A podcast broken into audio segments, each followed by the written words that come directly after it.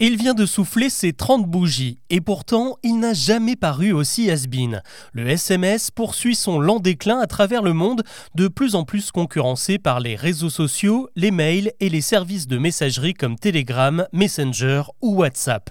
Ce constat, on l'observe dans les chiffres. Au nouvel an 2023, 671 000 textos ont été échangés sur le réseau Orange en France pour se souhaiter la bonne année. C'est 12% de moins qu'un an auparavant, et cette chute est également observé chez les autres opérateurs. Jusque-là, ça ne posait pas vraiment de problème puisque la plupart des forfaits incluent des SMS illimités et les opérateurs continuent à les vendre. En revanche, ce qui est plus inquiétant, c'est que les entreprises ont elles aussi de moins en moins recours aux SMS pour communiquer avec nous. Et ça, c'est un gros problème car l'usage du SMS est facturé très cher aux professionnels comme les magasins ou les banques par exemple. Vous avez sûrement dû le remarquer, désormais nous recevons davantage de notifications envoyées via les applis et moins de textos. En procédant de cette manière, les entreprises font des économies car elles n'ont plus à payer les opérateurs pour envoyer des messages et c'est aussi plus sécurisé car aujourd'hui les applis sont verrouillées avec des codes secrets, une empreinte digitale ou la reconnaissance faciale. Les SMS au contraire sont largement victimes de fraude. Alors pour nous, les utilisateurs, ça ne change pas grand-chose au fond. Mais en coulisses, c'est une vraie révolution.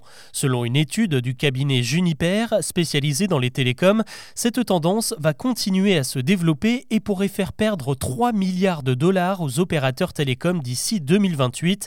L'empire du SMS est doucement en train de disparaître. Ce phénomène pousse désormais les opérateurs à réagir et ils veulent en passer par la loi. À Bruxelles, ils tentent de négocier l'instauration d'une taxe européenne, la Fair Share, qui pourrait obliger les géants de la tech à leur verser une contribution.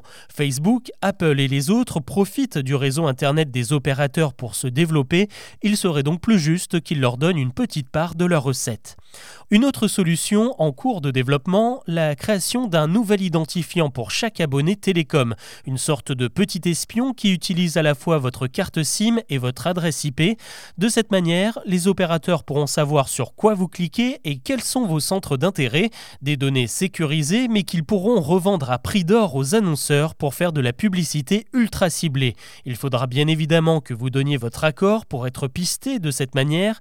Ce nouveau système est en cours de déploiement et si vous n'en voulez pas, il faudra être très vigilant lorsque vous signerez un nouveau contrat avec votre opérateur.